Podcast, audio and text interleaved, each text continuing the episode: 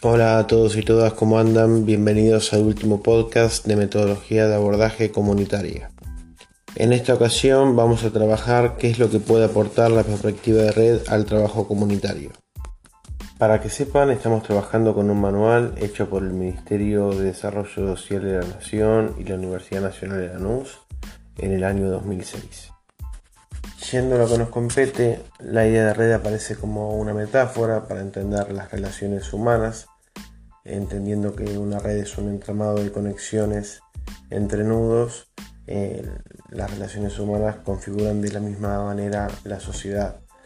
Entonces esto es un marco teórico que nos permite analizar y comprender el contexto, las relaciones interpersonales de las personas y de los lugares donde vamos a trabajar, a realizar la intervención.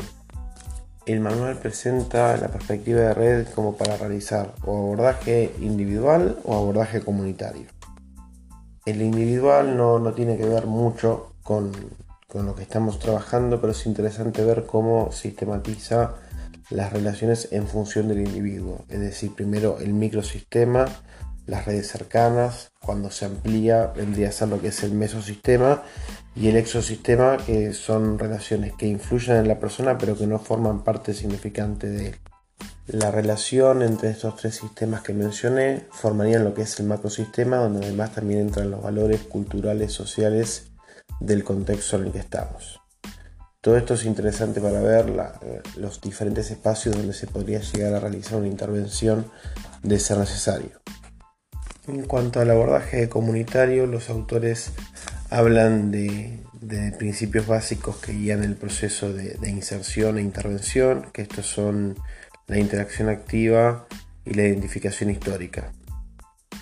De la interacción activa dicen que es cuando la comunidad es consciente de las relaciones sociales que se establecen entre los actores y lo que se necesita hacer para poder modificar la situación que necesitan y de la identificación histórica es cuando la comunidad activa la memoria colectiva que permite eh, generar este proceso de identidad y de compromiso con, la realidad.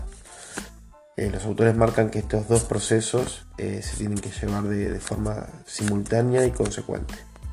En estos principios básicos se basan las estrategias operativas que van a ir configurando la práctica y la relación con la comunidad en la el manual identifican cinco estrategias operativas. La primera es la interdisciplinaria, en donde el proceso de transformación se realiza con equipos profesionales de distintas disciplinas. Después seguimos con la estrategia participante y participativa.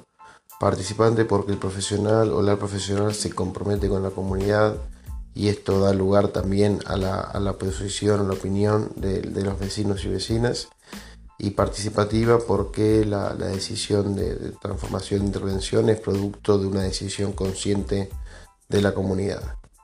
Tercero es la incorporación del conflicto, en donde sabemos que hay, al haber mucha cantidad de personas participando, van a haber diversas cantidades de intereses, entonces la idea es poder poner eso de manifiesto y poder generar herramientas que permitan superarlos para que el grupo pueda crecer también superando estos obstáculos.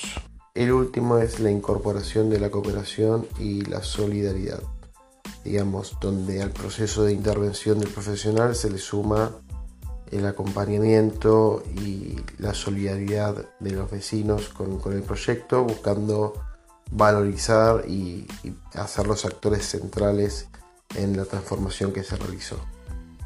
Estas cinco estrategias cobran sentido si se aplican de manera simultánea. ¿sí?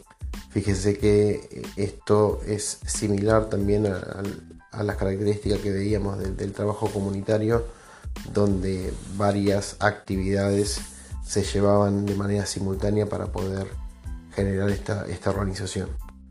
Por último, trabajamos el mapeo de redes, que es otra herramienta que permite localizar y, establecer como en un plano geográfico eh, todas las relaciones interpersonales entre los actores sociales, entre las organizaciones.